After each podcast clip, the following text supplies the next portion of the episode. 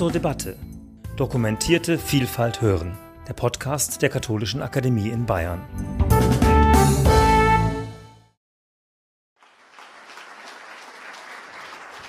Ja, meine sehr verehrten Damen und Herren, herzlich willkommen, liebe Gäste, auf unserem YouTube-Kanal.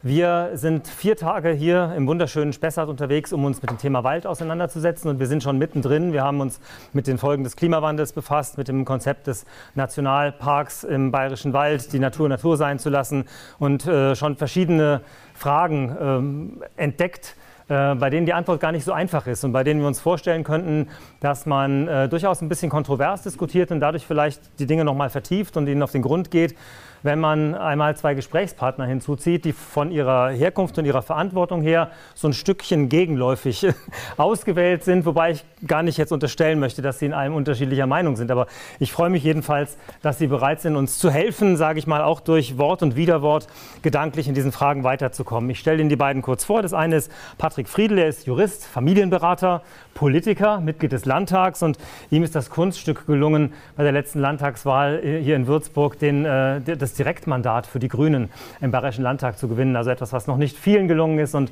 das hat schon Furore gemacht, muss man sagen. Er ist Sprecher der Fraktion für Naturschutz und Klimaanpassung und insofern derjenige, der äh, quasi hier jetzt von unserer Thematik her hinpasst. Und zu meiner Linken sitzt Martin Neumeier, ebenfalls Jurist, Philosophie auch studiert bei den Jesuiten, wenn ich das richtig gelesen habe. Äh, er hat eine imponierende Laufbahn in der Staatsregierung hinter sich, zuletzt Amtschef im Landwirtschaftsministerium und ist seit 2015 jetzt Vorstandsvorsitzender der Bayerischen Staatsforsten. Alle anderen Details, Sie haben ja das Heftchen, da sind noch weitere Daten drin. Äh, ich habe jetzt nur das Wichtigste rausgenommen. Vorstandsvorsitzender der Bayerischen Staatsforsten, das ist die öffentliche Einrichtungen, die die staatlichen Wälder, wir karten das ja immer schon, dass ein gewisser Anteil der Wälder eben in, in äh, Besitz des Freistaates ist, der diese verwaltet und pflegt, etwa zweieinhalbtausend Mitarbeiter und etwa 800.000 Hektar Wald, so ganz nur mal die Größenordnung zu haben, womit wir es hier zu tun haben. Ja, ich habe gesagt, wir haben schon viele Diskussionen gehabt. Heute ist quasi der diskursive Höhepunkt der Veranstaltung. Es werden weitere Höhepunkte folgen. Morgen haben wir eine tolle Exkursion in den Spessart. Da wird dann Florian Vogel von den Staatsforsten uns im Wald selber noch einiges erklären. Aber wir werden uns auch mit den Aspekten der Kunst, der Musik, der Literatur befassen. Also um einfach diese religions- und weltanschauliche äh, Aspekte, einfach um, um dieses faszinierende Phänomen Wald, um das es ja leider Gottes so schlecht steht, von möglichst vielen Seiten zu verstehen. Ja, ich möchte einfach mal mit der Diskussion heute ganz knallhart einsteigen. Ähm, die aktuellen Entwicklungen der letzten zwei Monate lassen uns nicht kalt und sie betreffen alle Bereiche unseres Lebens, natürlich auch den Wald. Ähm, Herr Neumeier, es gibt sowieso in den letzten Jahren schon Knappheit an Holz. Wir haben einen Mangel an Rohstoffen, die Preise für Bauholz steigen äh, etc. pp. Jetzt habe ich die Zahl aufgeschnappt, vielleicht können Sie sagen, ob die stimmt, dass 5 Millionen Festmeter fehlen, weil die Holzlieferung aus der Ukraine und Russland zu uns nicht mehr funktioniert. Äh, deshalb ganz, also die Preise waren ja ohnehin schon oben. Äh, spüren Sie jetzt, seit der Krieg begonnen hat, noch einen aktuellen Effekt? Also einmal verdienen die Staatsforsten jetzt mehr Geld, aber auch eben die andere Frage, haben Sie einen erhöhten Entnahmedruck? Muss die Ressource Wald in Deutschland stärker herhalten für unsere Energieautonomie? Ist ja gleich ein ganzes Bündel ja. äh, äh, von Fragen. Ich will vielleicht ganz grundsätzlich einsteigen. Ich habe auch gerade mit Professor Weiger ganz ein paar Worte wechseln können darüber, ich persönlich, ist meine persönliche Überzeugung, glaube, dass dieser schreckliche Krieg äh, in, der, in der Ukraine, aber vielleicht auch schon einige Entwicklungen vorher, zum Beispiel bestimmte Auswirkungen der Pandemie auf, auf unsere Wirtschaft und auf unser Denken, einiges äh, grundsätzlich in unserem volkswirtschaftlichen Denken und Verhalten verändern. Ich glaube, äh, dass, es, dass die Grenzen der Globalisierung die ja teilweise als Lösung aller Probleme, äh, also äh, möglichst billig in allen Teilen der Welt äh, produzieren und dann die Güter hierher schaffen oder, oder in andere starke Wirtschaftsregionen, dass das hinterfragt wird. Ich will nicht sagen, an sein Ende kommt, aber dass das als, als das Wirtschaftsmodell hinterfragt wird. Und ähm, das trifft letztlich auch unseren Sektor äh, Forst, Forst und Holz, Ich glaube, dass der Gedanke der Kreislaufwirtschaft, einer nachhaltigen Produktion in der Region und äh, daraus versorgen, zum Beispiel mit Baustoffen oder auch in der Landwirtschaft mit Lebensmitteln, also heimisch, regional produzieren äh, und verbrauchen, dass dieser, dass dieser Gedanke durch diese Ereignisse der letzten Jahre und gerade der, der jüngsten äh, Ereignisse in der Ukraine langfristig Folgen haben wird und langfristig äh, das Denken und auch das wirtschaftliche Handeln beeinflussen wird. Jetzt zu Ihrer konkreten Frage. Das wäre eine falsche Sichtweise, wenn man sagt, der Einschlagsdruck erhöht sich. Wir haben ja, äh, wir haben ja hier ein sehr geordnetes Verfahren. Wir haben eine sogenannte Forsteinrichtung. Wir nutzen immer weniger als nachwächst. Und da kann auch ein noch so großer Nachfragedruck äh, nichts ändern. Das ist ein eherner Grundsatz, weil es ist der Grundsatz der Nachhaltigkeit, der aus dem Forst kommt äh, und äh, vor äh, über 200 Jahren und der natürlich auch von, von den Försterinnen und Förstern gelebt wird. Und deswegen ja, Druck ist da. Das ist ein Markt mit Angebot und Nachfrage. Die äh, Nachfrage ist äh, stärker, das ist stärker geworden, das ist richtig. Äh, das hat nicht nur damit zu tun, dass die Warenströme aus Weißrussland, Ukraine und Russland, äh, das waren natürlich äh, Schnittholzlieferungen und, und in gewissem Umfang auch Rohholzlieferungen in den, in den vergangenen Jahren. Denken Sie an die berühmte sibirische Lerche und so weiter, die, die, die hier äh, gern genommen worden ist, dass das jetzt zum Erliegen gekommen ist und insoweit ist der Nachfragedruck stärker. Äh, auch äh, schon vor dem Krieg war die Preisentwicklung äh, äh, positiv äh, für unser nachwachsendes heimisches Produkt. Und insoweit, ja, das haben Sie auch gefragt, verdienen nach zwei Jahren Verlusten, muss ich auch ganz ehrlich sagen, der Bayerischen Staatsforsten. In der Krise kommen wir vielleicht später auch noch dazu, die ja auch durch den Klimawandel im Wesentlichen hervorgerufen äh, worden ist, äh, schreiben wir jetzt wieder deutlich schwarze Zahlen. Ja. Mhm. Können Sie dann weitere Prozente aus der Bewirtschaftung nehmen, wenn Sie sich das erlauben können, wirtschaftlich? Also wenn im Dreieck zwischen äh, ökonomischer, ökologischer und sozialer Nachhaltigkeit, sage ich mal, auf der Seite Druck raus ist, kann man dann auf der anderen Seite mehr geben? oder mehr lassen?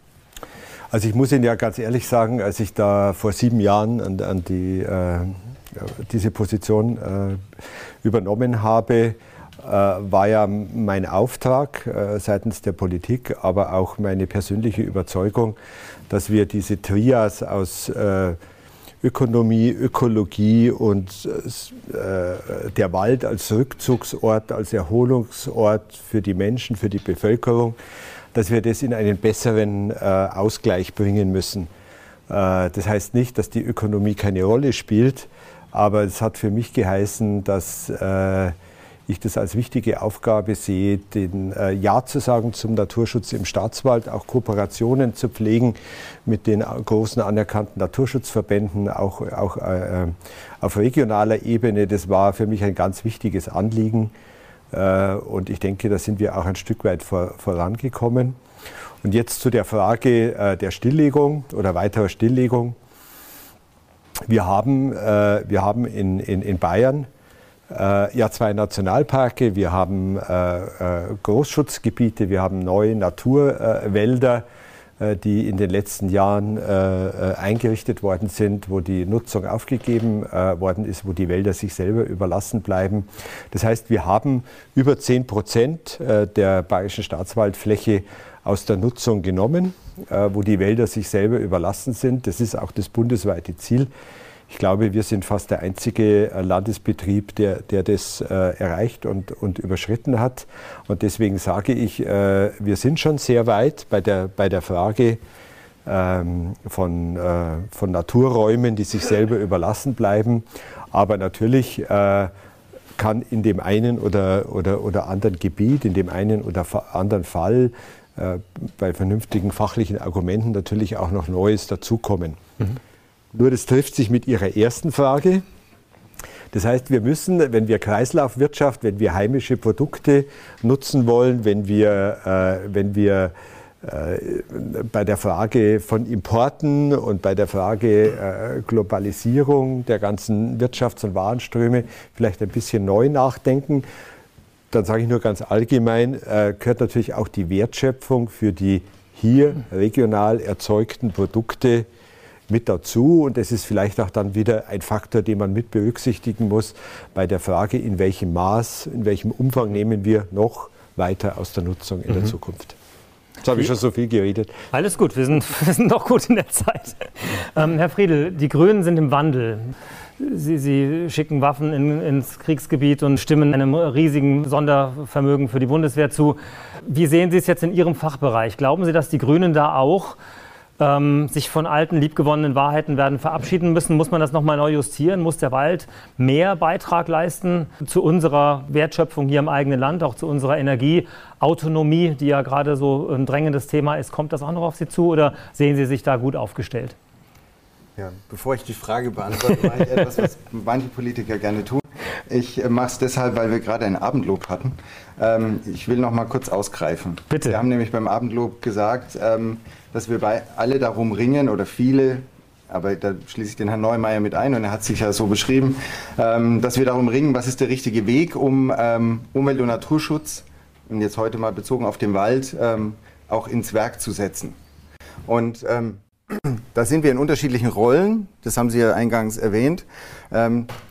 Die sind aber beide auch nicht nur mit Macht ausgestattet. Ich sage mal, ähm, ich bin Oppositionspolitiker, eigentlich komme ich aus der Ohnmacht. Ich empfinde mich nicht als ohnmächtig, aber ich habe nicht die Macht bekommen, dafür Dinge in, in, durchzusetzen, sondern ich muss darum ringen, auf welchen Wegen kann ich das tun. Und ähm, das Spannende ist ja, ähm, Herr Neumeier ist Vollzug, sage ich mal deutlich. Ähm, die Bayerische Staatsforsten kriegt einen Auftrag und sie hat einen gesetzlichen Auftrag, sie hat gesetzliche Rahmen und sie kriegt Vorgaben, die sie dann ähm, auszuführen hat. Und insofern sitzen hier zwei, die beide nicht jetzt im Kernbereich an den Stellschrauben sitzen, um die wesentlichen Dinge zu verändern, sondern sie nutzen ihre Handlungsspielräume, das haben Sie ja beschrieben. Ähm, ich nutze meine Möglichkeiten als Oppositionspolitiker, um die Staatsregierung in der Richtung zu bewegen, die wir für richtig halten. Und von da aus komme ich jetzt zu einem ganz wesentlichen Schritt, der noch nicht erwähnt worden ist, den ich aber glaube, auch die Bayerische Staatsforsten nicht wird ausblenden können. Es gab zwei Volksbegehren. Die eine ging damals um die Forstreform, das war der Vorläufer, wie es überhaupt zu Staatsforsten kommt. Da will ich heute nicht mehr viel zu sagen, das liegt weit zurück, aber ähm, hat eine wesentliche Rolle gespielt. Wäre es damals anders gelaufen, hätten wir sicher eine andere Forststruktur in Bayern behalten. Jetzt ist sie, wie sie ist. Ähm, wir hatten aber ein zweites Volksbegehren. Ähm, das hatte die Überschrift Rettet die Bienen, war aber ein Volksbegehren ähm, zum Artenschutz und zur Artenvielfalt. Und dies hat dazu geführt, dass die Staatsregierung dieses akzeptiert hat. Es ging nicht in den Volksentscheid, es wurde komplett angenommen und es wurde ein Prozess aufgesetzt, ähm, der zu einem äh, gemeinsamen Positionspapier und dann auch Gesetzesveränderungen geführt hat. Also es gab den Begriff der Naturwaldflächen nicht. Ähm, es wurde sozusagen ein Handlungsauftrag gegeben. Sie haben die 10 Prozent erwähnt. Die gab es natürlich vorher schon durch die nationale Strategie. Aber der Umsetzungsdruck ist dadurch ehrlicherweise ja erst so richtig gekommen und wir haben jetzt in der Abarbeitung der letzten Jahre seit dem Volksbegehren die Naturwaldflächen in einer anderen Form gekriegt. Wir haben alles zusammengerechnet bekommen, was es an Schutzgebieten gibt. Ähm, wir kommen da eher auf 8 Prozent im Moment noch. Äh, kann man, sind Rechenmodelle, also auf jeden Fall der, der Weg und die Dynamik hatte auch etwas damit zu tun. Und da komme ich nochmal zur Macht. Alle Staatsgewalt geht vom Volke aus. Und wenn das Volk spricht, dann kommt auch Dynamik in Prozesse, eine andere Dynamik, als sie vorher da war.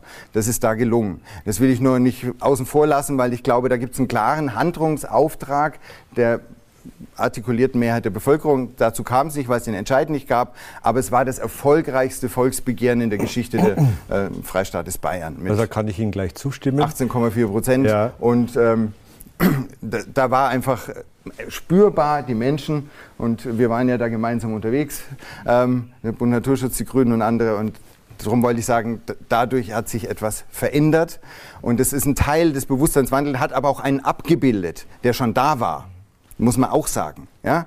Also es war einfach nur mal das auf die Fläche bringen, weil man es nicht mehr nur in politischen äh, ähm, Parteienkategorien sehen konnte, sondern die Bevölkerung insgesamt auch einen deutlichen Impuls gegeben hat und wollte. Das wollte ich nur vorwegschicken, bevor ich jetzt auf die konkrete Frage gehe, weil ich es wichtig finde Wir sind als ja nicht Einordnung. Will, sondern wollen genau. uns Zeit nehmen für ähm, Vertiefungen. Ja. Sie haben jetzt gesagt, ähm, was, was wird es mit uns machen? Ja, wir sind in einem Veränderungsprozess als Grüne in dem Moment, wo wir in der Bundesregierung eintreten. Wenn dazu ein Krieg kommt, ist es natürlich nochmal eine Sondersituation. Das hatten wir übrigens beim ersten Re grünen Regierung auch.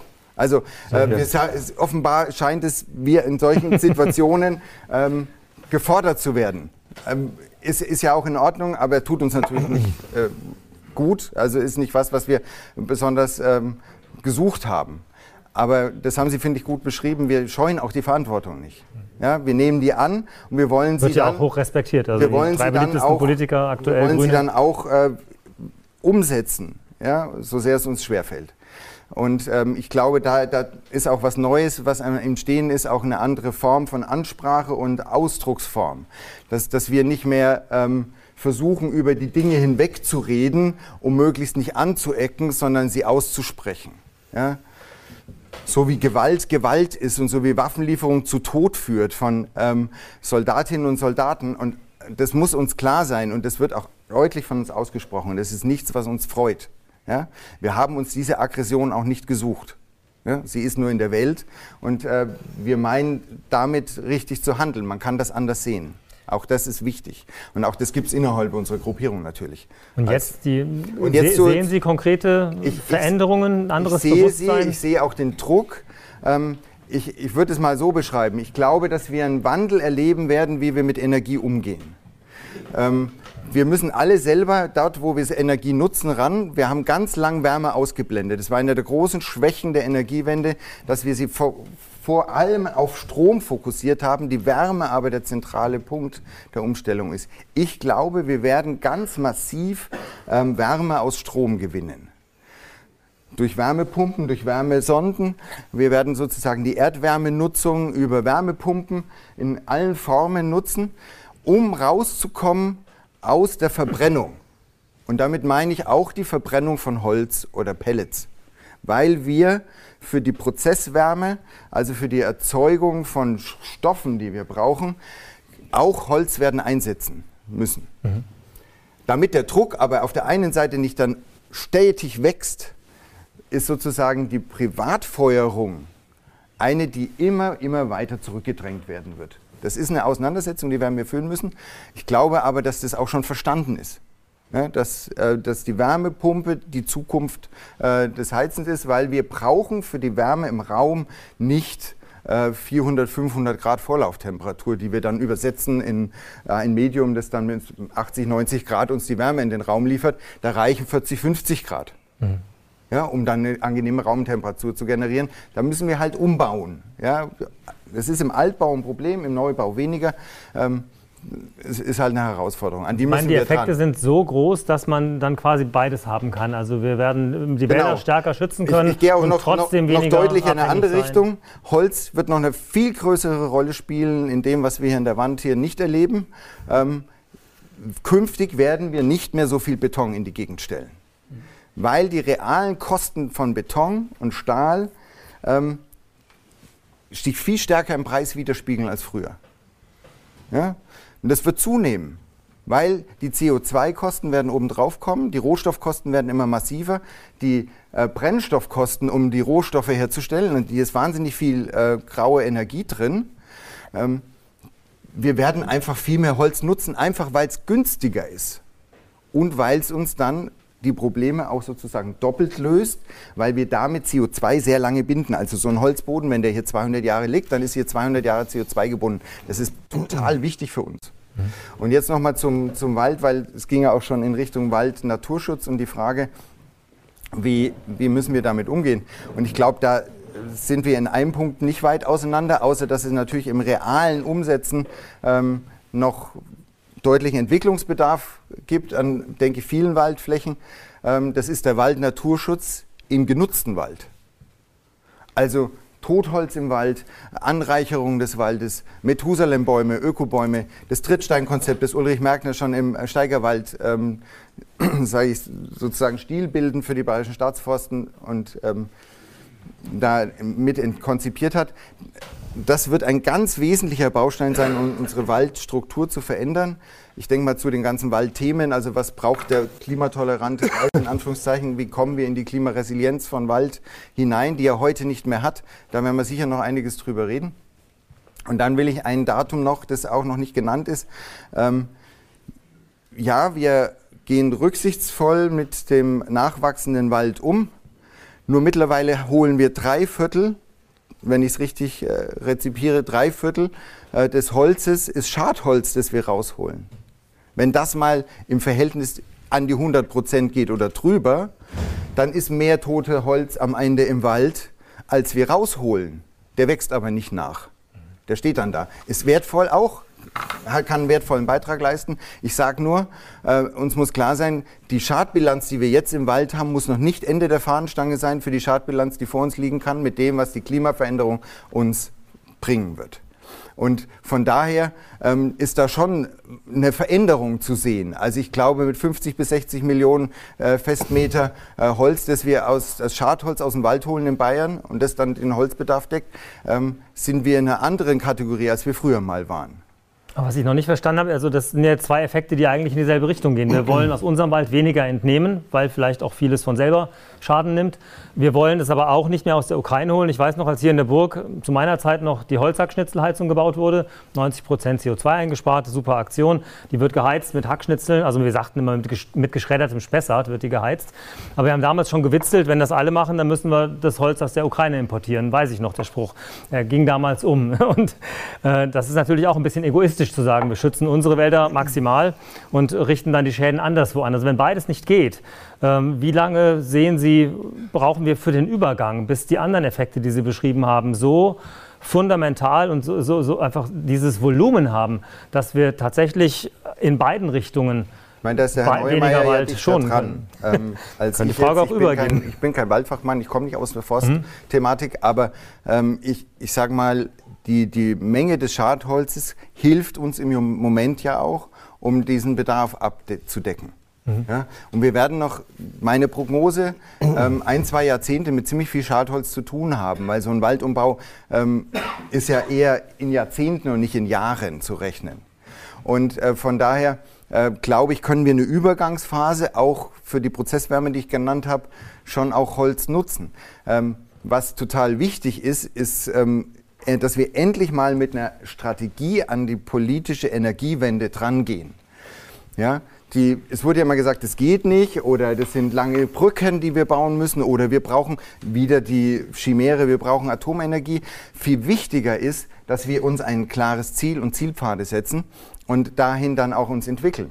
Und da ist es natürlich die Einsparung, die völlig unterbelichtet die letzten eineinhalb Jahrzehnte lief. Also brauchen wir nur die Gebäudearten anschauen, die wir hingestellt haben, wo wir nicht nur in der Art, wie Energie gebraucht wird, um es im Winter zu heizen, sondern vor allem, was wir brauchen, um sie künftig zu kühlen. Weil wir viele Gebäude hingestellt haben, die diese Kühlung gar nicht implementiert haben. Das ist das, was oft als Zusatzkosten hinten rausgefallen ist, wo man halt mal noch gespart hat. Ähm, dann hat man halt mal die Kühlung unterdimensioniert oder mal weggelassen. Das rächt sich natürlich brutal, weil da, da will niemand mehr leben und arbeiten, wenn wir eine Hitzewelle haben. Ja? Das heißt, wir müssen mit dieser Thematik nochmal anders umgehen. Mhm. Und von daher haben wir, also ich glaube, es ist zu merken, wir haben einen riesigen Umbauprozess. Ich nehme es für uns als Grüne mal in Anspruch. An uns hat es nicht gelegen, dass wir an der Situation heute stehen. Äh, wir haben jetzt die Verantwortung, dass wir es verändern. Wir wollen da dran. Mhm. Und ich glaube, dass es eine große Bereitschaft gibt, da dran zu gehen. Was halt gelingen muss, ist, die zur Verfügungstellung von Strom. Und deswegen haben wir da einen zentralen Konflikt, der auch in Unterfranken sich mal wieder kulminieren wird, weil wir halt Durchzugspunkt sind. Ähm, hier werden Stromtrassen durchlaufen. Mhm. Wir werden Trassen brauchen, ja. mit der wir die da unterschiedlichen fluktuierenden Strommengen auch tatsächlich, ähm, und da haben wir weil Bayern nicht genug Windräder hat und genau. so weiter. Aber jetzt bleiben wir nochmal beim Thema Wald oder versuchen das, was Sie jetzt als grobe Entwicklung skizziert haben, nochmal gegen zu äh, beleuchten von Ihrer Seite her. Sie haben sich ein paar Notizen gemacht. Da ist einiges in Ihrem Kopf, glaube ich, was Sie loswerden möchten. Nee, das ist äh, gar nicht so kompliziert, weil äh, ich in vielen Punkten dem Herrn Friedl zustimmen kann. Äh, freue ich mich auch. Und vielleicht habe ich ein, ein, zwei Ergänzungen. Also völlig recht haben Sie, dass das erfolgreiche äh, Volksbegehren rettet die Bienen, das ist die Wahrheit, äh, letztlich äh, die, ja, die Handelnden oder die Verantwortlichen, wie Sie das vorher geschildert haben, also die Regierung und die sie tragenden Parteien und Fraktionen bewegt hat, etwas zu bewegen. Das Volksbegehren ging ja eigentlich in Richtung Landwirtschaft, Artenvielfalt und so weiter äh, vor allen Dingen auf landwirtschaftlich genutzten Flächen. Und da gab es runde Tische. Ich durfte da auch an, an einem mitwirken mit, mit ähm, auch Bund Naturschutz und, und anderen Praktikern und Politikern und so weiter und so fort. Und wir haben dann gesagt, okay, äh, Landwirtschaft ist im Fokus. Aber wir können für die Artenvielfalt auch was äh, im Wald tun. Und dann kam es einfach zu der Entwicklung, dass, wir, dass gesagt wurde, wir haben Großschutzgebiete, wir haben viele äh, kleine Naturschutzflächen äh, bei den, im Staatswald, äh, vor allen Dingen bei den Bayerischen Staatsforsten, aber es fehlen Flächen so zwischen 500 und 2000 Hektar. Und der Bund Naturschutz hatte ja schon ein Konzept, sozusagen ein Band, ein vernetztes Band über Bayern zu legen. Und da haben wir das haben wir, da haben wir diskutiert, äh, ähm, viele in, in, in, vielen Runden. Und ich habe dann auch schon damals angekündigt, die Staatsforsten werden hier vorangehen. Wir werden auch als Folge dieses runden Tisches Naturwaldflächen einrichten. Und wir haben bis jetzt, also seitdem, das sind jetzt äh, ja, drei Jahre her sowas, äh, haben wir über 6000 Hektar, Hektar über 6200 Hektar repräsentative, also natürlich mehr Laubwald, weil da hat es gefehlt, oder zum Beispiel Auwald an den großen Flüssen, das ist auch etwas, äh, was gefehlt hat. Da haben wir, und das ist wirklich eine Folge, äh, des erfolgreichen Volksbegehrens und dessen, was übrigens ja alte CSU-Taktik ist, wenn man merkt, dass etwas im Volk sich bewegt und dass es notwendig ist, dann setzt sich äh, diese Partei äh, da an die Spitze der Bewegung immer wieder. Das war ihr jahrzehntelanges Erfolgsrezept. Unter anderem, das hat sie hier auch so gemacht und hat dann äh, das vollkommen übernommen, wie Sie zu Recht sagen. Und wir haben äh, auch in Zusammenarbeit dann eben an diesem runden Tisch dieses Konzept von den Naturwaldflächen, das dann der Eigentümer, die Frau Ministerin und so weiter letztlich äh, gemacht hat. Also das stimmt, da hat sich wirklich etwas bewegt, auch bei uns, und zwar schneller bewegt, als es sonst gekommen wäre, das stimmt auch, äh, durch das erfolgreiche Volksbegehren. Zur Energie. Äh, stimme ich Ihnen auch zu. Äh, ich glaube halt, wenn ich das sagen darf, dass Wärmepumpen, also jetzt für äh, Wärme, Haushalte und so weiter, für diesen Sektor äh, durchaus eine äh, überzeugende und äh, sehr gute Antwort ist. Aber wir sind auch ein großer Industriestandort in Bayern und man muss einfach sagen, dass die äh, erneuerbaren Energien äh, die wir ausbauen wollen und sollen und die Lücke, die sie lassen, die sie gelassen haben, zum Beispiel Speicherfähigkeit. Da war die Konzeption, dass durch Gas, und man kann das auch sagen, wie es ist, durch Gas aus Russland in, in, äh, vorrangig ähm, gefüllt werden sollte, um unsere Industrie am Laufen zu halten.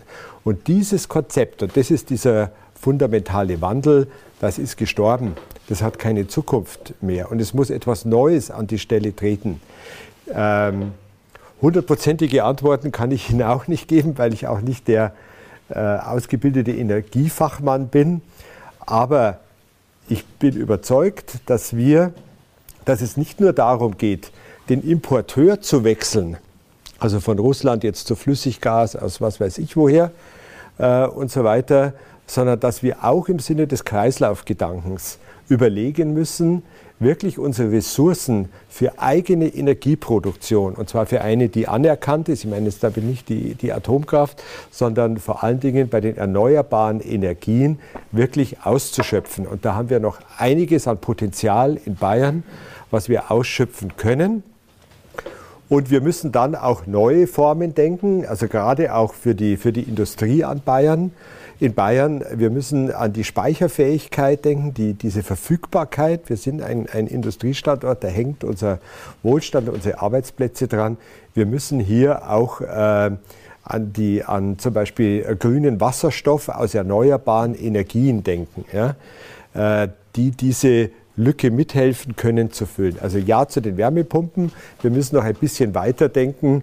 Äh, wir müssen, wir müssen äh, auch den Energiebedarf, äh, den Strombedarf unserer äh, mhm. Industrie mitdenken und da müssen wir auch neue Formen äh, äh, finden. Da, da sind wir ein bisschen jetzt vom Thema Wald weggekommen, ja, weil natürlich die, die, Stahlindustrie äh, nicht mit Holz äh, feuert. Aber äh, das, das fand ich gar nicht schlecht. Jetzt möchte nee, ich aber nochmal... Das ist aber, das, das, das, zum Beispiel kann hier die Windenergie, zum Beispiel, ja, äh, in der, in, in der letztlich als Grundlage für die Produktion von grünem Wasserstoff einen wesentlichen Beitrag leisten. Mhm.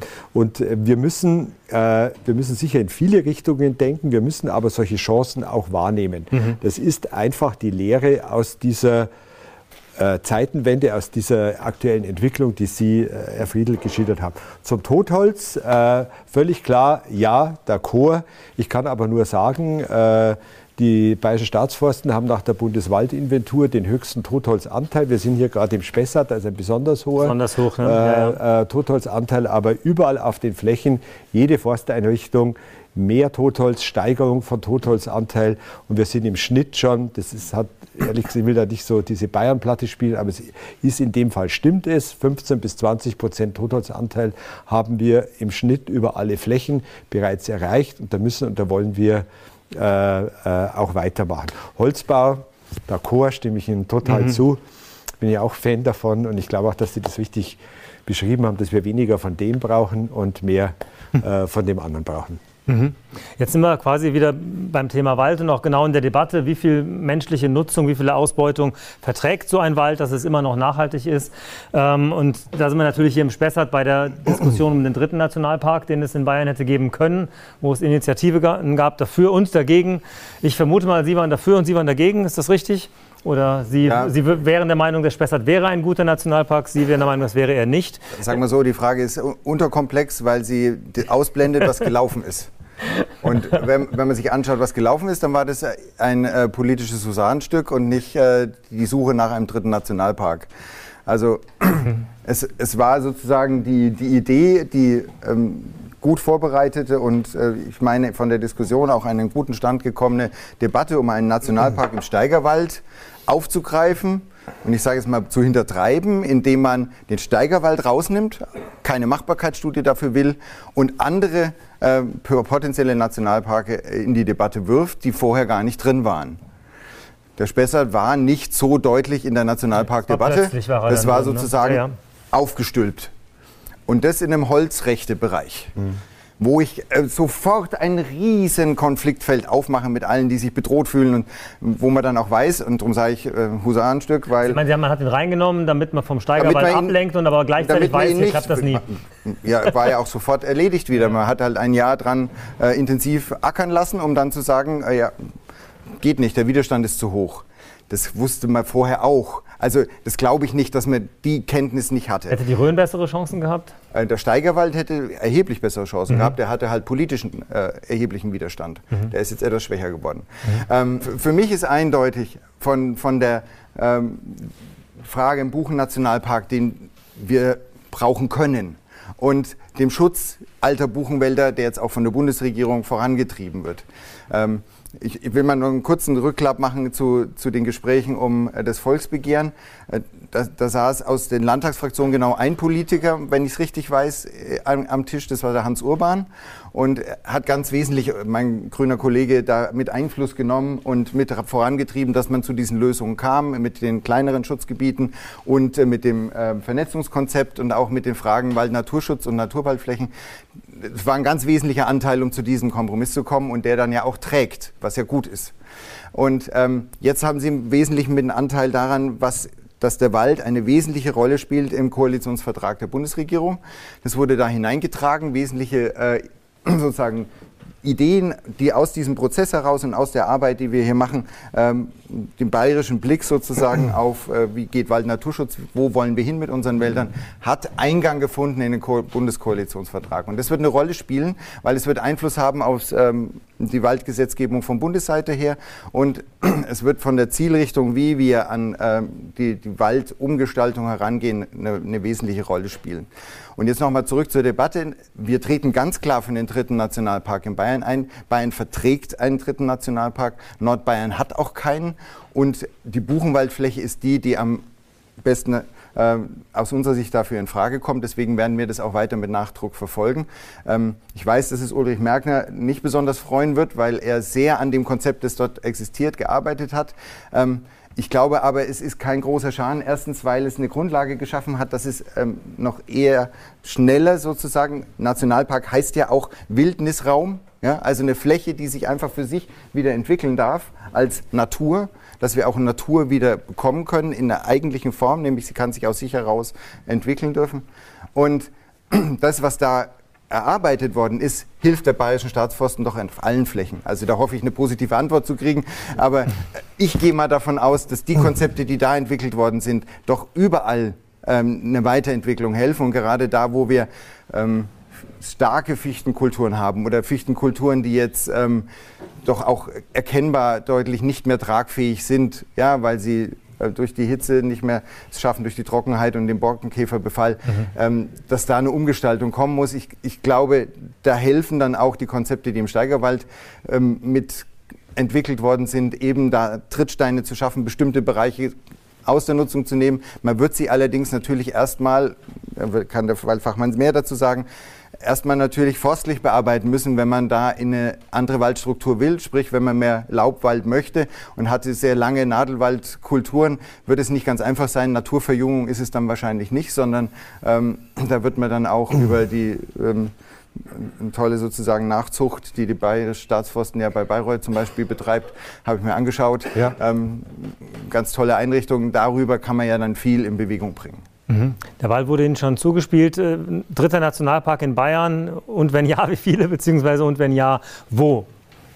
Also erstmal muss ich ganz klar sagen, ich bin oder wir sind bei den Staatsforsten verantwortlich äh, für die vorbildliche äh, Bewirtschaftung dieser Flächen. Das ist unser gesetzlicher Auftrag. Äh, wir als äh, Bayerische Staatsforsten oder ich entscheide nicht über die Frage eines dritten Nationalparks. Das ist eine Entscheidung, die politisch sozusagen der Eigentümer äh, trifft. Also letztlich im, im, im, Endeffekt ist das auch ein Gesetz, äh, ein Landesgesetz. Also der, der Landtag äh, ist, ist da berufen, äh, diese, diese Entscheidung zu treffen. Aber in die Meinungsbildung Dann, können Sie sich kann natürlich schon was sagen. Ja, fachlich kann ich ein, zwei Punkte gern dazu sagen. Ja. Ich will noch eins sagen zu der Zusammenarbeit beim Roten Tisch. Das war super. Ich habe den Herrn Urban da auch dann persönlich kennen und schätzen gelernt. Ich will nur der äh, bisschen, die Wahrheit ist aus meiner Sicht, dass eigentlich der Vater, der das zusammengeführt hat, diese verschiedenen Positionen, der vielleicht auch die Regierungspartei bewegt hat oder mitbewegt hat, das muss ich einfach der Wahrheit halber sagen, weil das meine Überzeugung ist, so wie ich das, den Prozess empfunden habe. Das war alles Glück. Äh, der altgediente Umweltpolitiker, äh, der damals nicht mehr Landtagsabgeordneter Druck. Nicht, nein, aber er war ja, er war ja der berufene äh, sozusagen, der den, der den, runden Tisch organisieren wollte. Mhm. Und der hat zwar mit dem politischen Auftrag und nach dem erfolgreichen Volksbegehren haben wir alles schon besprochen, die dann bewegt hat, ähm, aber der, der hat diese Dinge zusammengeführt zu diesem, zu diesem Ergebnis. Das war so mein Eindruck von diesem Prozess zum. Äh, ähm, er war sozusagen ein Glücksfall. ja. Unzweifelhaft. Äh, zu dem äh, Diskussion äh, Nationalpark, Nationalpark Spessart. Äh, ich war da auch äh, bei verschiedenen Diskussionsveranstaltungen und so weiter und so fort. Ich möchte jetzt mal ähm, aus einem fachlichen Aspekt einbringen, gar nicht diese örtlichen Befindlichkeiten und die Rechtler und so, das stimmt alles, was Sie gesagt haben, alles, alles völlig, völlig richtig. Ähm, der fachliche Aspekt, der bei dem Thema Spessart uns eine bestimmte Sorge gemacht hat, aus forstlicher Sicht oder unseren Forstfachleuten, ist, dass äh, der, der Spessart als äh, in seiner äh, kulturgeschichtlichen Entwicklung äh, hohe Eichenanteile hat. Diese Eichenanteile sind äh, eingebracht worden von, von Menschen über Jahrhunderte. Das ist auch ein bisschen heute der Stolz des Spessarts, die Spessart-Eiche. Das ist ja etwas sehr Bekanntes.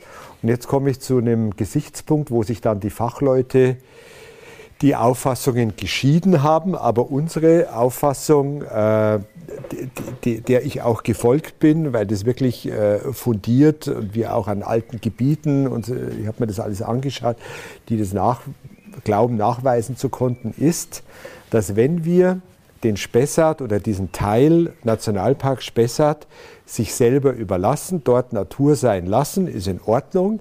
Dann gibt es aber aus der Erfahrung der Förster jedenfalls, äh, die, die, bei uns sind, äh, den, die Entwicklung, dass in einem Zeitraum von mehreren Generationen die Buche, die wuchskräftiger ist, die äh, ein Kronendach bildet, die Eiche, das ist ein Prozess über Jahrzehnte, aber die Eiche in dem Natur, Natur sein lassen, ähm, letztlich äh, verschwinden lässt. Also die, das, muss, das, das, das, das war unser Punkt. Äh, das ist hier so ein, ein äh, total gewachsenes Kulturland, wo die, wo die Eiche diese Entwicklung hatte. Und auf das haben wir halt hingewiesen, ist in Ordnung, wenn man das so entscheidet. Aber wir glauben fachlich nach den Erfahrungen, auch in Naturwaldreservaten und so weiter, die man gemacht hat, dass es so kommen wird, dass die Buche mit ihrer, mit ihrer Dominanz dass es ein Buchenwald werden wird.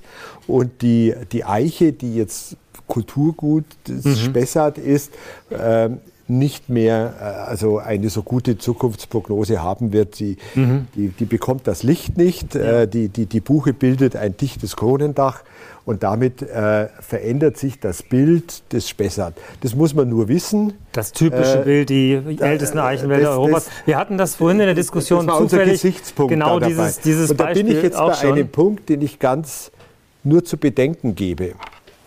Das spricht nicht gegen einen Nationalpark oder gegen weitere Großschutzflächen, aber äh, man sollte das mitbedenken. Ich persönlich bin total überzeugt, dass im Klimawandel, wenn wir Wald erhalten wollen, also jedenfalls für diese, für die nächste, für die übernächste Generation. Irgendwann kommt er dann schon wieder, auch wenn man ihn sich selber überlässt, in aller Regel. Ähm, aber wenn wir den Wald erhalten wollen, müssen wir ihn umbauen. Haben Sie auch vorher gesagt, das ist völlig klar, hundertprozentig richtig. In verschiedene Mischbaumarten. Wir müssen auf einer Fläche äh, nicht ähm, nicht einen Fichtenwald nur haben oder nicht auch in der Regel einen Buchenwald nur haben, sondern das gilt mal für die gesamte Fläche, äh, zum Beispiel für die wir Verantwortung tragen, brauchen wir einen Mischwald. Wir haben dafür ein mindestens vier Baumprinzip, in der Regel heimische Baumarten ähm, und eine Vielfalt. Warum diese Vielfalt? Weil der Klimawandel heute dazu, äh, in den vergangenen Jahren, das ist heute allgemeingut, das sieht jeder, wie die Fichte in bestimmten, äh, und zwar großen Räumen in Bayern, vor allen Dingen im Flachland, keine Zukunftsprognose mehr hat und nicht mehr Wald mhm. bilden wird können. Das ist allgemeingut. Wir wissen aber, wie die Esche äh, zum Beispiel Probleme bekommen hat. Wir wissen seit zwei, drei Jahren durch die Trockenheit, wie, die, wie, wie wunderbare alte Buchen, 100, 120-jährige Buchen abgestorben sind mit ihrem feinen Wurzelsystem durch die äh, enorme Trockenheit, die der Klimawandel herbeigeführt hat. Das heißt, die These ist grundsätzlich, also jedenfalls für die, für die große Fläche, braucht der Wald ein Management durch Försterinnen und Förster. Er braucht dafür einen Waldumbau und es muss Sorge getragen werden, dass auf der Fläche viele diverse Baumarten, nach Möglichkeit heimische mhm. Baumarten sind, damit das Risiko gestreut wird. Dass wir wissen nicht, zu was der Klimawandel äh, führt, mhm. wenn die eine Baumart äh, abstirbt, dass wir dann noch zwei, drei, vier weitere Baumarten auf der Fläche haben, die Wald bilden. Sie können sich vorstellen, dass wir darüber auch über genau diesen Punkt schon diskutiert haben. Wir sind ja Weiß schon eineinhalb ja. Tage beisammen. Ja, äh, und das ist genau die Kontroverse. Also äh, braucht es dieses Management auch mit Experimenten, auch mit vielleicht fremden Arten? Oder ist, es, ist die Natur klüger als der Mensch und weiß schon, wenn einfach sich die Samen Beides verbreiten? sollten wir uns anschauen. Wie sehen. Sie das denn? Würden, würden Sie da äh, eine eindeutige Position beziehen oder auch sagen, beides irgendwie? Naja, also wir, wir haben mit guten Gründen uns äh, für Wildnisbereiche ähm, entschieden. Das ist ja nicht nur eine Entscheidung, die jetzt von grüner Seite kommt, ähm, die ist ja auch international, sie ist national. Ähm, und die, die hat ja den Hintergrund, dass wir auch äh, dringend Bereiche brauchen, die sich selbst überlassen werden können und wo Dinge sich entwickeln können, ähm, die wir eben über Jahrhunderte, sage ich mal, in vielen Bereichen nicht mehr hatten. Ja? Also Europa war ja mal äh, Anfang des äh, 19. Jahrhunderts ziemlich waldarm. Ja, muss man mal sehen. Äh, wenn man sich da das anschaut, war an ganz vielen Stellen ziemlich kahl geholzt. Und das heißt, ist ein Teil der Antwort, der, der heutige Wald ist ja keiner, der natürlich gewachsen ist, sondern der gepflegt wurde. Also der es wurde ausgesucht, es wurde angepflanzt, es wurde gepflegt. Das, das sind bestimmte Waldkategorien, die, die es deshalb gibt, weil der Mensch sie da haben wollte. Deswegen auch die viele Fichte als Brotbaum. Und in, insofern liegt da ja eine Wahrheit drin. Ähm, wenn, wenn wir heute dies in großem Stile sich selbst überlassen würden, dann bräuchten wir ein Jahrhundert, zwei Jahrhunderte, in denen ein echter natürlicher Waldumbau passiert, vielleicht in manchen Bereichen mit Fichtenreinkultur noch länger. Die Zeit haben wir nicht. Mhm. Das ist das eigentliche Problem. Wenn wir es uns wünschen könnten, wie sich eine Welt wieder umorientieren und umkonstruieren darf, dann würden wir vielleicht auch zu dem Erkenntnis kommen und wären dann gar nicht so weit voneinander weg, dass wir sagen, möglichst viele Bereiche diese Freiheit geben, weil dann tatsächlich auch ein Wald entsteht, der mit dem, was an äh, klimatische Veränderung kommt, gut klarkommt. Weil das setzt sich ja natürlich durch, äh, wer dann mit den Bedingungen besser klarkommt. So ist es immer. Mhm. Ja? Insofern, es wäre idealtypisch schön und tatsächlich stimme ich zu, wir werden einen Gutteil des Waldes einfach dafür brauchen, mit forstlichem Know-how ähm, jetzt umzubauen. Ich bin ja wahnsinnig froh, dass wir heute über die Diversität des Waldes sprechen. War ja nicht immer so. Mhm. Also insofern, da, da, ist ja ein Entwicklungsprozess da und ähm, da meine ich, aber wir sprechen ja, wenn man es jetzt von der Menge anschaut, 95 Prozent äh, bewirtschafteter Wald, mit, wo wir Waldnatursschutz dringend drin brauchen und den wir so umbauen und 5 Prozent Wildnisfläche oder ähm, mhm. Fläche, die wir aus der Nutzung genommen haben. Es unterscheidet sich ja noch mal ein bisschen. Ist ja nicht alles mhm. in der gleichen Schutzkategorie und wird gleich behandelt, aber im, im Gro geht es darum, einen Teil zu haben, den man rausnimmt. Und da kann man sich dann immer streiten, welche Flächen das sind. Aber im, im Endeffekt, glaube ich, äh, ist auch da relativ viel Konsens, dass es richtig ist, in der Richtung sich mhm. weiterzuentwickeln. Den Teil rauszunehmen und den anderen, und das ist das sehr wichtige Feld, eben in eine andere Bearbeitung zu bringen. Und da, da will ich gleich mal Ihren Part ja. äh, einnehmen oder spielen, äh, und zwar wirklich aus Überzeugung. Wir brauchen auch auf den, sage ich mal, 90 Prozent, so in etwa ist es dann bei uns, bewirtschaftete Fläche, nicht nur einen bewirtschafteten Wald, sondern wir brauchen äh, Naturschutzflächen, Naturschutzzonen auch im bewirtschafteten Wald. Also so wie der Name ist ja vorher schon ein paar Mal gefallen, Uli Merkner, das Trittsteinkonzept, das ist in gewisser Weise vorbildlich.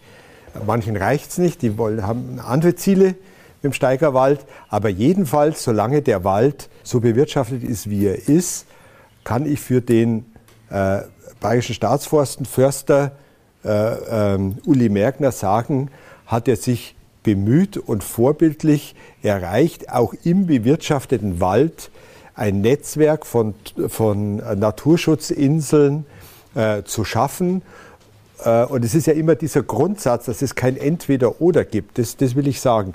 Auch der bewirtschaftete Wald braucht gelebten Nat Waldnaturschutz. Äh, das ist ganz klar. Äh, und, das, und deswegen ist es nicht so schwarz-weiß, sondern da ist sehr viel Grau ist die falsche Farbe, schönes Grün dabei. Äh, äh, auch äh, Naturschutz im bewirtschafteten Wald, das ist ganz klar. Ich möchte noch mal einen Schritt weiter, aber die Frage finde ich spannend. Wie verhält sich quasi der, der, der Nutzungswille des Menschen zum Naturschutz? Ist das immer ein entweder hier oder dort oder wenn hier mehr, dann dort weniger? Oder kann das nicht auch manchmal äh, Synergien bilden? Also ich erinnere mich, als ich hierher kam, äh, bin ich natürlich schnell mit, mit, dem Fahrrad immer durchs Hafenlotal gefahren und habe mir das angeschaut. Das ist ja ganz wunderschön. Und dann wurde mir eben auch erklärt, wie das mit der Geschichte ist, dass es da diese Wiesengrundtäler gibt im Spessart, ganz typisch, die deshalb Wiesengrundtäler waren, weil sie bewirtschaftet wurden und weil eben nicht die Erlen hochgewachsen sind, sondern weil man da gemäht hat, da, äh, regelmäßig und den Bewuchs niedrig gehalten hat. Und im Grunde ist immer, wenn im Wald ein Stück Lichtung ist, ist das die Chance für Arten, sich zu verbreiten, die es im durchgängigen Wald nicht gibt. Genau wie der Baum oder das, der Hain auf der Streuobstwiese äh, durch die Abwechslung und durch das andere einfach neue Räume eröffnet. Ähm, witzigerweise hat man im Hafenlottal, äh, weil sich die Maat nicht mehr lohnte wirtschaftlich, vom Naturschutzseiten her das Mähen übernommen. Also man hat quasi menschliche Bewirtschaftung imitiert, damit die Arten da bleiben und es nicht wieder zuwächst. Und hinterher hat man sogar noch diese 40 Jahre alten Fichten weggeschlagen im unteren Teil und Wasserbüffel äh, dort grasen lassen, damit es nicht wieder hochwächst, weil sich aber die alte Form der Bewirtschaftung, die diese Artenvielfalt einmal ausgelöst hatte, nicht mehr rentiert. Aber das, also, das fand ich eigentlich ganz äh, ganz sympathisch, weil ich gedacht habe, also da macht der Mensch etwas zu seinen Gunsten und dadurch wird die Natur reicher. Ist das ein Modell, das wir größer denken könnten oder ist das, ein, ist das jetzt von, von meiner Seite her, sage ich mal, ein frommer Mythos äh, und ist auf, einfach von der, von der, vom Volumen, dass man da äh, über das wir da reden, so gering, dass es für die politischen Debatten, in denen wir stehen, faktisch keine Rolle spielt? Also da da müssen wir doch nur anschauen, dass, ich greife jetzt meine Zahl, 80 Prozent der ähm, Landfläche, die äh, mit natürlich bestanden ist, also offen ist, ähm, von uns genutzt ist, ungefähr. Und ähm, das ist die Waldfläche und das ist die landwirtschaftliche Fläche. Und bei beiden sind wir doch gefordert, äh, dass das in einer Form geschieht, dass das, was Sie beschrieben haben, ähm, auch kommen kann das, was das Volksbegehren uns mit auf den Weg gegeben hat, dass uns ähm, die Einigung, die glücklicherweise möglich war, uns auch äh, als Impuls sozusagen ähm, zur Verfügung steht, dass die dann auch zu echten Veränderungen wird. Und da greife ich jetzt mal einen Bereich äh, raus, über den wir noch nicht gesprochen haben, wo der Wald aber eine große Rolle spielen kann und die Bayerische Staatsforsten. Das ist das Moor. Bei den Hochmooren gibt es Renaturierungsziele, ähm, klare Vorgaben. Da, da, hat die Staatsforsten für sich jetzt auch definiert, wo sie hin will. Ähm, sehr erfreulich. Bei den Niedermooren und Anmooren habe ich das so noch nicht klar erkannt, wo ich dann sage, auch da brauchen wir es. Also so wie es mit den Auen beschrieben worden ist und den Auenwäldern, äh, wir brauchen dort, wo sozusagen jetzt Wald ist, aber früher Moor war, ähm, dass wir diese Flächen in eine Wiedervernässung bringen und äh, dadurch in die Lage versetzen, dass das Moor sich durchsetzt. Und ähm, damit kommen wir dann auch an wieder natürlichere Zustände, weil wir haben sie natürlich den natürlichen Prozessen entzogen durch äh, Drainagierung, Entwässerung, ähm, weil wir die, die, Fläche nutzen wollten. Das gleiche haben wir in der landwirtschaftlichen Fläche. Ähm, wir haben insgesamt 220.000 Hektar Moore in Bayern. Ähm, und ähm, haben so, so 80, äh, über 100.000 Hektar in der landwirtschaftlichen Nutzung.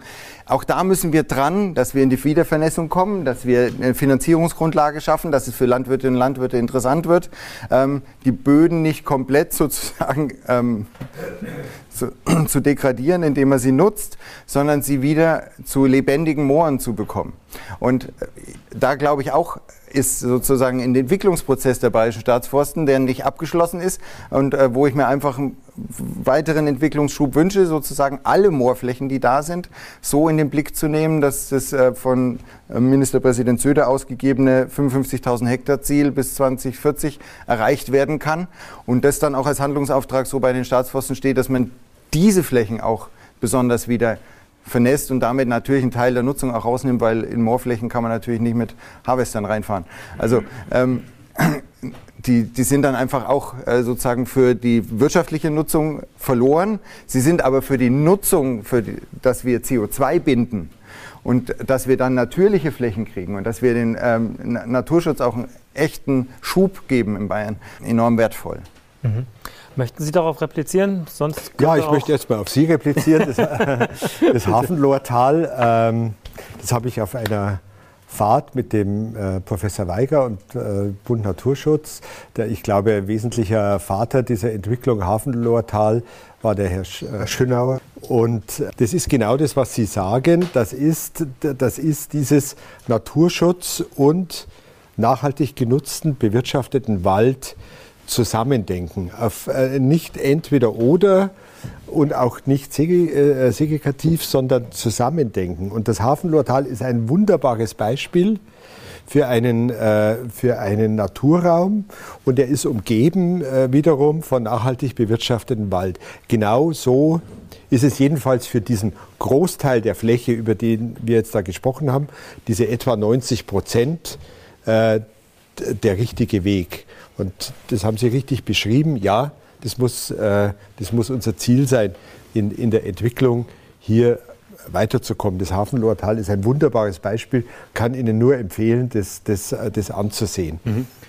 Ähm, ich stimme Ihnen mit den Mooren völlig zu. Ähm, die Moorrenaturierung und äh, will ich jetzt gar nicht im Einzelnen eingehen, äh, Moordatenbank und welche Aufgaben das sind, was schon geleistet wurde, was noch geleistet werden muss. Ich will Ihnen den Grundgedanken sagen, warum die CO2-Ziele, die wir haben, die die Bundesrepublik Deutschland hat, die lassen sich nur äh, unter anderem erreichen mit dem Wald und zum Beispiel mit so Themen wie Moorrenaturierung, weil sie da einen ganz, ganz wesentlichen Beitrag leisten. Ähm, und so, das müssen wir äh, vielleicht auch für Sie alle zusammendenken, dass der Wald bei der Erreichung der CO2-Minderungsziele, ähm, der Einsparziele, die wir, die wir haben, eine ganz entscheidende Rolle spielt, unter anderem auch die Moorrenaturierung. Das ist der Gedanke darüber.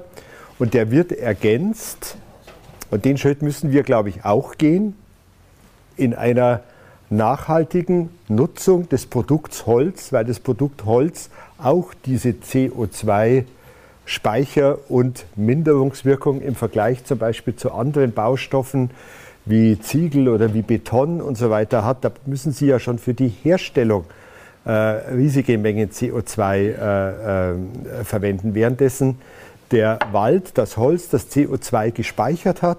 Und wenn es dann verwendet wird und andere Baustoffe substituiert, werden enorme Mengen CO2 eingespart und das CO2 im Holz bleibt gebunden, gebunden im Holzbauwerk. Und wenn dann in der Kreislaufwirtschaft ein, ein solches Gebäude ans Ende seiner Lebenszeit kommt, brauchen Sie für Baustoffe wie äh, ähm, Ziegel oder Beton wieder riesige Mengen, äh, um, dieses, um diesen Baustoff sozusagen aus der Welt zu schaffen.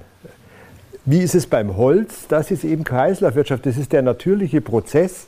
Das Holz wird dann abgebaut und einem natürlichen Prozess und, und, unterworfen. Das heißt, es hat eine komplett andere CO2-Bilanz, unser nachwachsender Rohstoff Holz, als alle anderen äh, denkbaren oder möglichen Rohstoffe. Und wenn wir über CO2-Ziele nachdenken, müssen wir dieses Thema mit im Blick haben.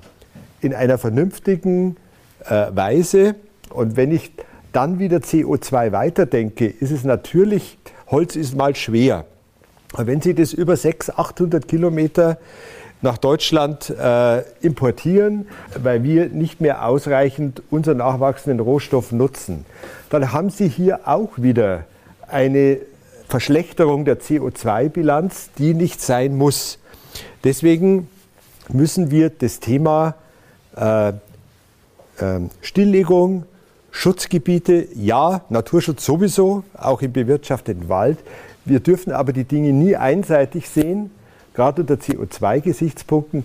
Eine nachhaltige, vertretbare, verantwortbare Nutzung ist äh, auch unter CO2-Gesichtspunkten mhm. ein richtiger Weg in die Zukunft. Vielen Dank. Ich sehe gerade, die Zeit vergeht im Flug. Wir sind schon eine Stunde etwa dran. Ich würde jetzt eigentlich gerne eine kleine Runde Fragen aus dem Publikum zulassen. Und danach würde ich noch eine kleine Schlussrunde einläuten. Also bitte sehr. Hat denn der Gesetzgeber die Möglichkeit, einem privaten Waldbesitzer vorzuschreiben, wie viel er abholzen darf und wie viel nicht? Denn der, der Privatmann, der kann ja sagen, gut, der Holzpreis ist jetzt gerade hoch, jetzt, jetzt äh, haltst du mal meinen, meinen Wald ab. Gibt es da gesetzliche Regelungen? Ähm, meine, ein Kahlschlagverbot gibt es sowieso. Und ähm, an, ansonsten muss der Wald seine Funktionen behalten können. Wenn, wenn er das nicht kann, ähm, kann man, glaube ich, nicht frei über äh, den Wald verfügen. Es gibt aber natürlich Ausnahmedinge wie zum Beispiel Rohstoffabbau oder dergleichen. Und da müssen wir uns sehr intensiv drüber unterhalten, ähm, ob wir an Flächen überhaupt noch dran dürfen, äh, die unter denen Rohstoffe liegen und obendrauf Wald ist. Weil der Waldschutz ähm, muss einen anderen Stellenwert erhalten. Da ist, glaube ich, noch eine andere spannende gesetzgeberische und landesplanerische Debatte, die wir führen müssen. Hambacher Forst. Also äh, ja, bei uns war es Tüngersheim ja. zum Beispiel. Ja. Die, die, die, das Forstwesen sozusagen, äh, Forstpolitik, hat auch die, äh, die hoheitlichen äh, Funktionen äh, des Forstes. Das heißt, äh, gesetzgeberische Ziele bei allen Waldbesitzern äh, durchzusetzen. Dafür gibt es, gibt es auch eine Verwaltung, ähm, eine, eine, eine Forstverwaltung. Grundsätzlich kann der private Waldbesitzer ähm, bis zu gewissen Grenzen äh, den, den Wald nutzen. Ich denke, Sie können ihm auch nicht vorschreiben, also was bei uns sehr groß öffentlich und fachlich diskutiert wird, wie er umbaut und in welchem Tempo er umbaut. Da können Sie Anreize schaffen, aber keine, äh, da gibt es keine, keine, noch keine oder gibt es keine gesetzgeberischen äh, strengen Vorgaben. Die Grenze ist zum Beispiel die Rodung. Also wenn der Wald äh, durch so starke Nutzung vernichtet werden würde, dafür, äh, das ist verboten, dafür braucht man dann eine Erlaubnis, eine Rodungserlaubnis. Das ist das hoheitliche, äh, ähm, der hoheitliche Rahmen, vielleicht nur andeutungsweise beschrieben, der auch für den privaten Waldbesitz gilt.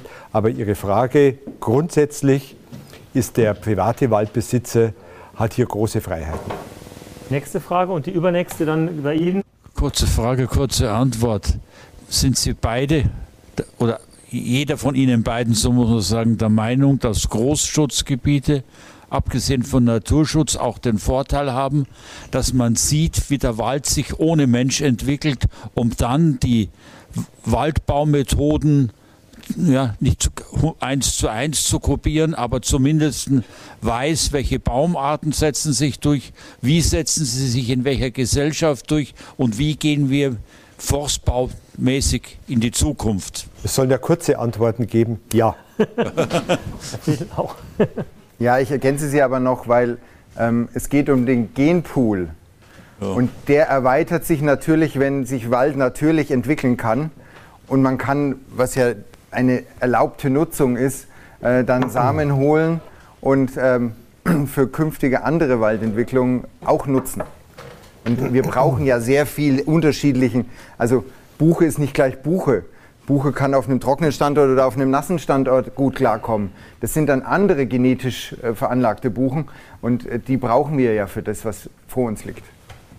Also da vielleicht noch, weil Sie, weil Sie das gerade besucht haben, zusammen mit Ihrem Kollegen Urban, wir haben äh, zwei sogenannte bei den Bayerischen Staatsforsten im Süden und im Norden Pflanz, Pflanzgärten. Das ist mehr als äh, ein Garten.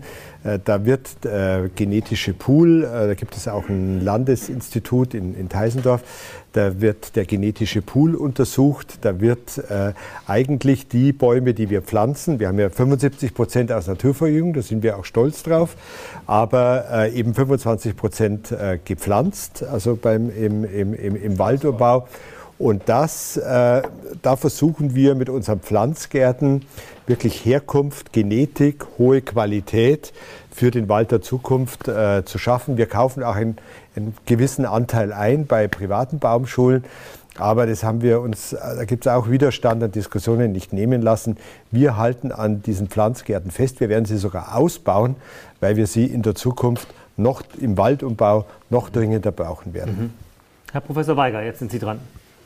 Ja, äh, ich wollte nur eine Anmerkung machen äh, zu der Frage privater Waldbesitz. Äh, Herr Buttes, Sie haben ja von der Schönheit des Hafennordteils sehr treffend gesprochen.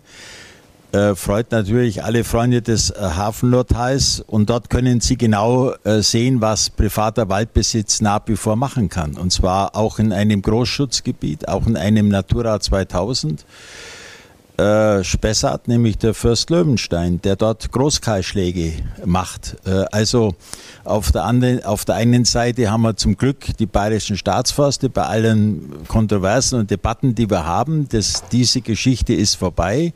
Sehr positiv, äh, auch große Anerkennung, aber wir, wir klagen dagegen etc. pp. Aber das liegt dann beim Landratsamt und dann kann man sich vorstellen, wer sich am Ende durchsetzt. Also ähm, lange Rede, kurzer Sinn. Wir hoffen jetzt, dass es aber möglich wird, durch eine überfällige Reform des Bundeswaldgesetzes endlich zu definieren, was gute fachliche Praxis ist, die mindestens jeder Waldbesitzer in Deutschland beachten muss, weil natürlich der Druck auf die Ressource Wald in Zukunft noch wesentlich größer werden wird, weil ja Stichwort Biomasse, Bioökonomie, der Wald auch Stichwort Stoffe liefern soll für die chemische Industrie, äh, die also massiv äh, darauf äh, setzt, auf die heimische Ressource Holz. Wir haben ja heute schon Textilien äh, aus äh, Zellstoff und äh, das sind, ist erst der Beginn entsprechender Entwicklungen. Das heißt, die Ressource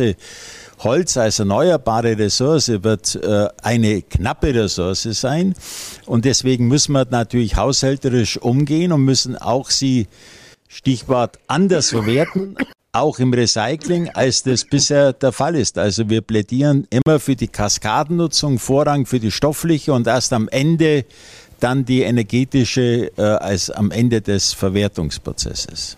Vielen Dank, Herr Professor Weiger. Damit würde ich gleich übergeben zur nächsten und dann auch schon letzten Wortmeldung. Aber bitte.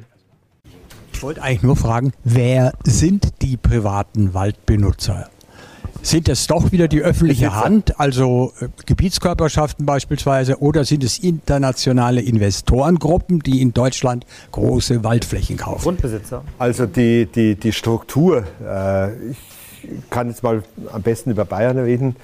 Ähm, äh, die, die Struktur sieht so aus, äh, dass immer noch ähm, etwa 700.000 private Waldbesitzer äh, gibt.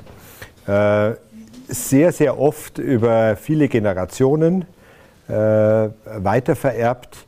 Hier gibt es auch Probleme rechtlicher Art, also zum Beispiel vor allen Dingen in fränkischen Landesteilen, äh, dass die Waldflächen immer kleiner werden durch die, durch die Realteilung. Da gibt es äh, viele weitere Probleme, aber die Struktur ist immer noch äh, in der Regel Kleinprivatwald. Wir haben auch Großwaldbesitzer ähm, äh, einige äh, die Frage äh, ausländischer Investoren, ähm, äh, zum Beispiel Fonds und so weiter und so fort, die, ähm, die stellt sich in den letzten Jahren dringender. Also die äh, haben den äh, Wald schon im Blick genommen.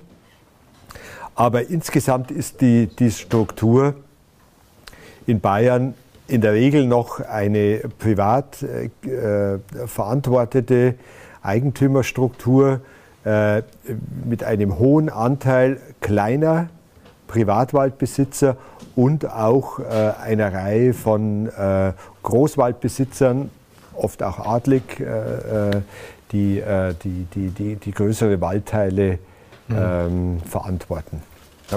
Und wichtig ist natürlich noch gerade in Franken, der äh, Körperschaftswald und auch nicht ganz zu vergessen der Kirchenwald.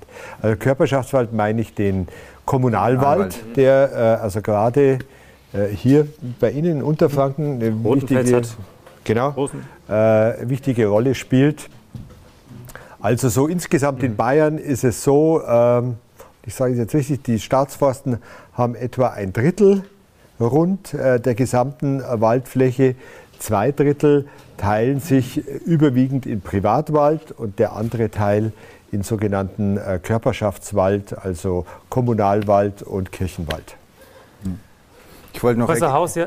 ergänzend äh, zwei Sätze sagen zu was enorm wichtig ist, dass es ähm, die Forstverwaltung auch noch gibt und dass die Forstverwaltung gerade was den Kommunalwald und den Privatwald angeht eine wichtige Rolle spielt in der Vermittlung ähm, forstlicher Fragen und ähm, Know-hows und ähm, auch zunehmend ähm, zusammen mit den ALFs und den unteren Naturschutzbehörden, also den Ämtern für Ernährung, Landwirtschaft und Forsten, ähm, was den Vertrag Naturschutz angeht der, der auch noch deutlich gestärkt werden könnte und auch sollte, ähm, dass sozusagen der Naturschutz auch im Privatwald und auch im Kommunalwald nochmal eine andere Unterstützung, auch eine finanzielle Unterstützung kriegt und ähm, die dann ja wieder hilft durch die Begleitung, ähm, dass da auch die Waldentwicklung eine gute werden kann. Wir haben ja eben nicht nur die Staatsforsten, wir haben den Kommunalwald, wo wir übrigens sehr viele und sehr engagierte äh, kommunale Försterinnen haben, die oft auch nicht unter dem ähm, Ablieferungsdruck von ähm, sozusagen ähm, über den Holzverkauf stehen und umgekehrt für den Privatwald, weil wir haben den zum Flickenteppich mit der Realteilung.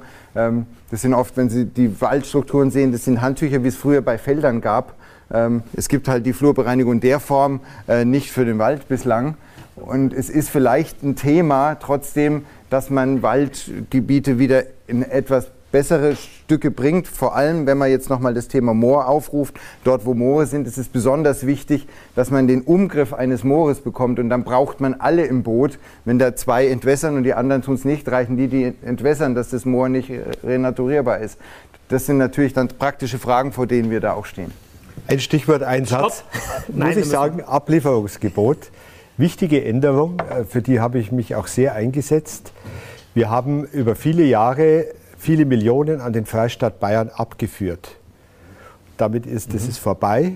Wir werden in den nächsten Jahren das, was wir erwirtschaften, in den Wald in Bayern und in eine Risikovorsorge äh, für den Wald investieren können, äh, sodass wir unsere Vorbildlichkeit auch bei zu erwartenden Folgen des Klimawandels versuchen, jedenfalls wahrzunehmen. Mhm. Die, Sache, die Sache Ablieferungsverpflichtung ist vorbei mhm. für die nächsten Jahre. Das, das ist sehr Nein, nein, nein, stopp mal. Jetzt muss ich also, es geht jetzt immer so weiter. Ich muss, mal, muss da mal wieder das Heft in die Hand nehmen. Also ich finde es wahnsinnig. Ich könnte Ihnen stundenlang zuhören, aber das darf ich jetzt nicht. Und deshalb muss ich jetzt ein bisschen, ein bisschen hart durchgreifen hier an der Stelle. Und ich möchte nämlich auf die Schlussrunde kommen. Das war noch einigermaßen, dass, dass, wir, dass wir nicht zu sehr ermüden jetzt auf den letzten Metern. Nochmal ein bisschen ins Persönliche. Sie sind in Ludwigshafen am Rhein geboren, aber im Berchtesgadener Land aufgewachsen. Sie sind von Rothenburg ob der Tauber. Wie haben Sie den Wald überhaupt kennengelernt? Wie, wie hat sich Ihnen ein Zugang zum Wald ganz persönlich eröffnet? Sind Sie Romantiker? Also ich bin groß geworden am Taubertalhang. Ich bin quasi im Wald groß geworden, wenn man so will. Natürlich ähm, ein nicht sehr dicht bestandener, aber mit äh, Streuobst vorm Haus und äh, ich musste nur über den Zaun klettern, dann war ich quasi im Wald und von da aus habe ich so meine Streifzüge mhm. gemacht, äh, ins Taubertal runter, nächsten Hänge rauf. Insofern war Wald für mich immer was ganz Selbstverständliches um mich herum. Mhm. Und bei Ihnen?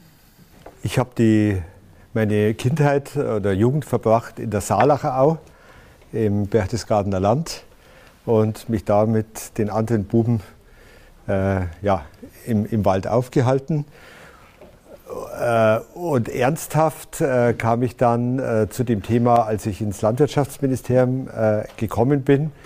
Und das war so ein bisschen so ein Gerechtigkeitsgefühl. Da waren immer die Landwirte vorherrschend. Der Minister, äh, ganz netter, super Minister, aber Landwirt. Alle, die äh, so richtig Macht und Einfluss hatten, das waren alles Landwirte. Und ich kam da als Juristin und habe mir gedacht, die brauchen mich nicht so. Äh, wer mich eher braucht, das sind die Förster.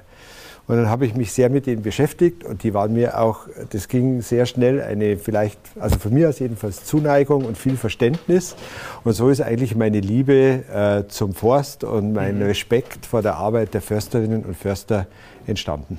Haben Sie noch Zeit, Frage an beide, den Wald zu genießen? Und hat das für Sie eine religiöse Komponente? Zuerst Sie.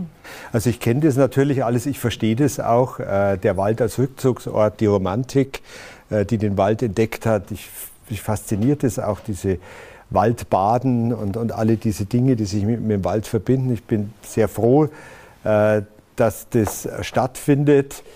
Ich persönlich jetzt nicht so. Also ich bin morgen, übermorgen wieder den ganzen Tag im Wald.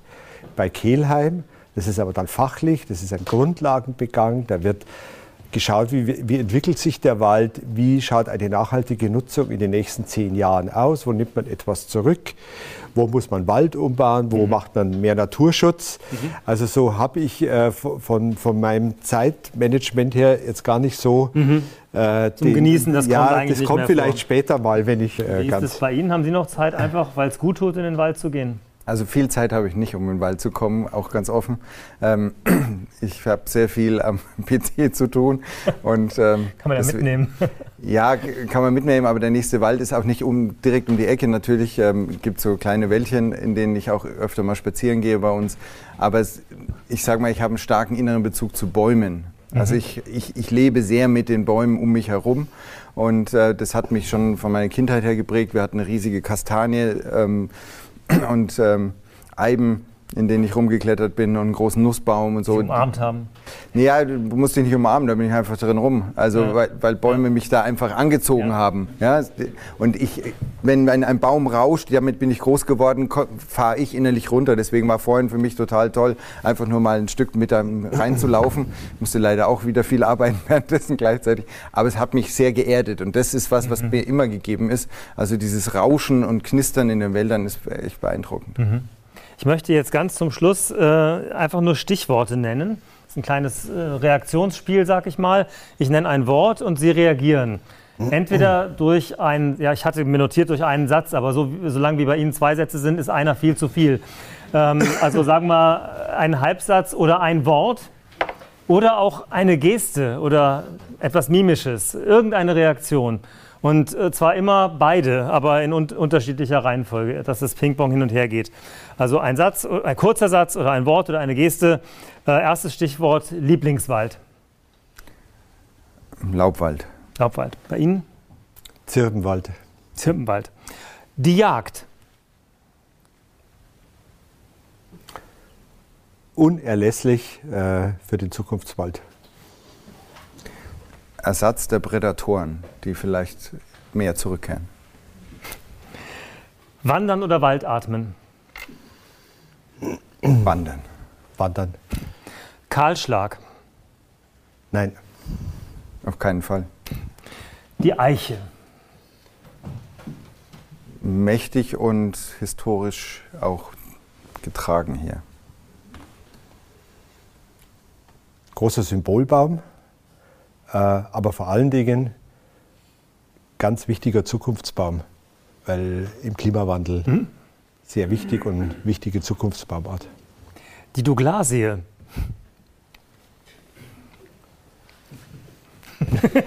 Weiter. ja, ein früh eingeführter Neophyt. Ähm, bin ich eher beim Zukunftsbaum und den klimatoleranten Bäumen, die wir selber haben, äh, mit dem genetischen Pool, der vorhanden ist. Mhm. Brennholz. Ähm, wird in der Bedeutung nachlassen. Äh, Brennholz bleibt äh, vor allen Dingen auch im, im, im ländlichen Raum ein wichtiger Faktor für die äh, Wärmeversorgung. Mhm.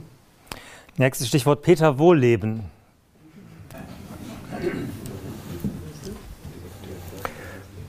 Ein Förster, der äh, den fachlichen Positionen äh, vieler Förster, die ich überzeugend finde, widerspricht. Ein wichtiger Impulsgeber, wie viele, die sich sehr auf den Wald einlassen. Der Amazonas. Große Sorge um den Regenwald. Braucht äh, internationale politische und gesellschaftliche Unterstützung, weil er ist äh, in gewisser Weise die Lunge der Welt. Pfadfinderlager. Schön. Meine Tochter war äh, bei den Pfadfindern, ich, ich selber nicht, aber ich habe äh, tolle Erlebnisse von ihr gehört. Mhm wichtiges Wald- und Naturerleben. Mhm. Klopapier. Kann man vielleicht überflüssig machen, ist halt eine Umstellungssache. Dazu machen wir mal eine andere Veranstaltung. Klopapier? Mhm. Ja, also ein, einer der vielen Stoffe, äh, wo man wo man Holz oder, oder äh, Holzstoffe äh, für braucht. Ja, der Herr Professor Weiger hat ja ein paar schon eher weiterführende Beispiele äh, genannt. Mhm. Ja. Nein, aber, aber Holz ist äh, der Papierproduktion, aber, aber auch vor allen Dingen im Zukunftsfeld Bioökonomie äh, wird es eine ganz wichtige Rolle spielen. Mhm. Jetzt kommen noch vier Wortpaare und dann sind wir durch. Wald und Wirtschaft. In a nutshell. Schließt sich nicht aus, aber äh, äh, der Wald muss vor allen Dingen nicht nur eine Funktion, die Wirtschaft, sondern er muss auch die Ökologie und den Naturraum, er Erholungsraum, wie Sie es vorher geschildert haben, für die Menschen erfüllen. Erstmal bin ich total froh, dass diese Aussagen kommen. Und ja, wirklich, also ganz, ganz ehrlich zurückgespiegelt. Und ähm, ja, wir werden gerade Bauwirtschaft, sage ich mal, und Holzbau, und da haben wir ja auch eine deutliche Verbindung, da sehe ich einfach eine große Entwicklungschance. Wir, wir sollten im Holz wohnen. Mhm. Wald und Freizeit? Ähm, halte ich für einen der wichtigen Erholungsorte überhaupt für uns. Mhm. Ja, gehört zu den Grundfunktionen. Allerdings äh, gibt es auch äh, Gefahren in der, in, in, in der Frage des Einklangs von Ökologie, äh, Waldentwicklung und äh, Nutzung durch, durch Erholung oder Erholungsdruck. Da werden sich, äh, glaube ich, in der Zukunft äh, doch noch einige Änderungen und einige ja, Fragen ergeben. Wald und Mythos.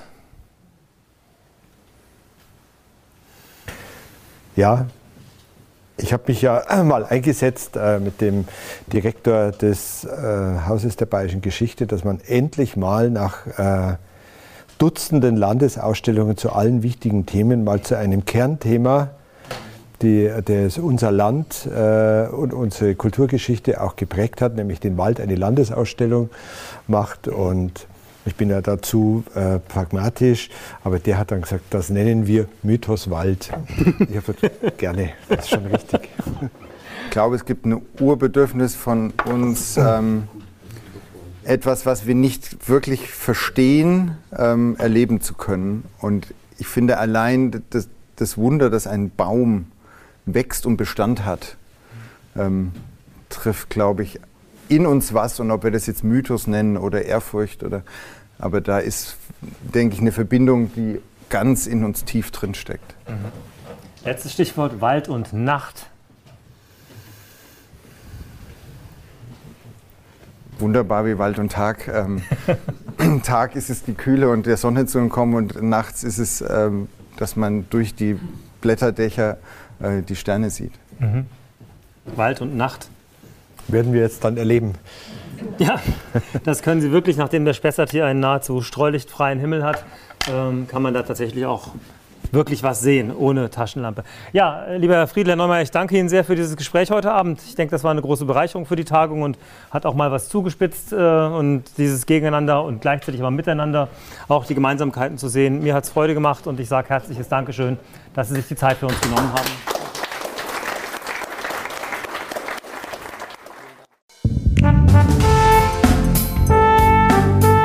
Hörten zur Debatte Dokumentierte Vielfalt hören, der Podcast der Katholischen Akademie in Bayern.